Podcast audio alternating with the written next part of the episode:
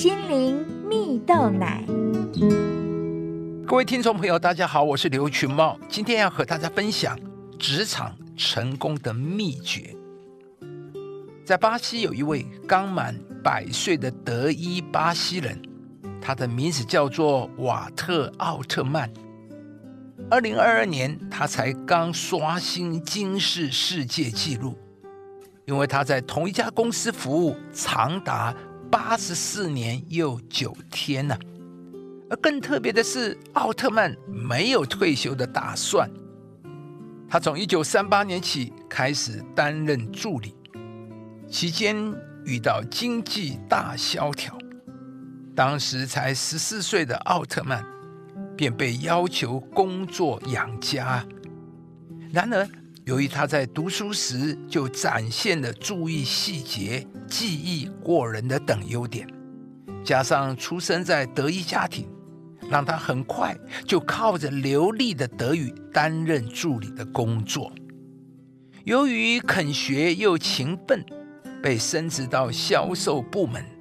还创下一星期内接到三个月产能订单的记录啊！奥特曼说：“他向来只专注于实实在在的过完今天，而明天也只是一个新的今天，这样就不知不觉就一百岁了，还为同一家公司服务了八十四年。”奥特曼分享到。有三个特质让他可以一直工作，不必退休或是被退休啊。第一个特质就是享受当下，不花太多时间思考未来该怎么办，而忽略了现在该做的事。第二个特质是找到工作的意义，他认为啊，工作的意义不是别人给的，而是自己去找出来的。而第三个特质则是发掘工作的乐趣。奥特曼说：“如果这份工作不开心，又怎能做得长远呢？”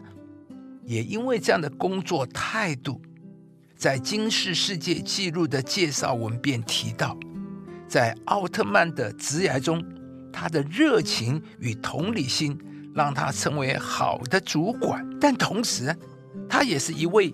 能跟上潮流趋势改变的工作者，亲爱的朋友，你也渴望像奥特曼一样找到工作的意义，并且乐于工作吗？专心当下，找出意义，就是奥特曼能持续不断工作的秘诀！圣经中也有一个人物名叫约瑟，在圣经记载中。他是一个人生经历许多波折，却非常蒙恩的人。约瑟不幸的被卖到埃及，在埃及政府官员波提拔家中做奴隶。然而，约瑟也在波提拔面前蒙恩呢。波提拔非常放心的把全家的事都交给他办理呀。后来，约瑟被诬陷，被关进监狱里。但是却在典狱长面前蒙恩了，典狱长也把所有的事交托他管理。约瑟无论走到哪里，都是一个蒙恩宠的人呢。后来他为法老解梦，又在法老面前蒙恩呢。法老称赞他，全埃及没有人像他这样有聪明有智慧。约瑟啊，因而由囚犯。变为了宰相。亲爱的朋友，上帝是乐意使你在人前蒙恩的神。他使约瑟不论在什么处境、为谁工作，都可以做得超乎大家的期待，并且有智慧和好的适应力，做出改变。你也想要在自己的职场和岗位上找到工作的秘诀吗？今天邀请你。向上帝祷告吧，上帝会祝福你，帮助你找到自己有热情与擅长的事物，使你不但能贡献自己的价值，还能有超乎期待的表现，成为一个卓越蒙福的工作者。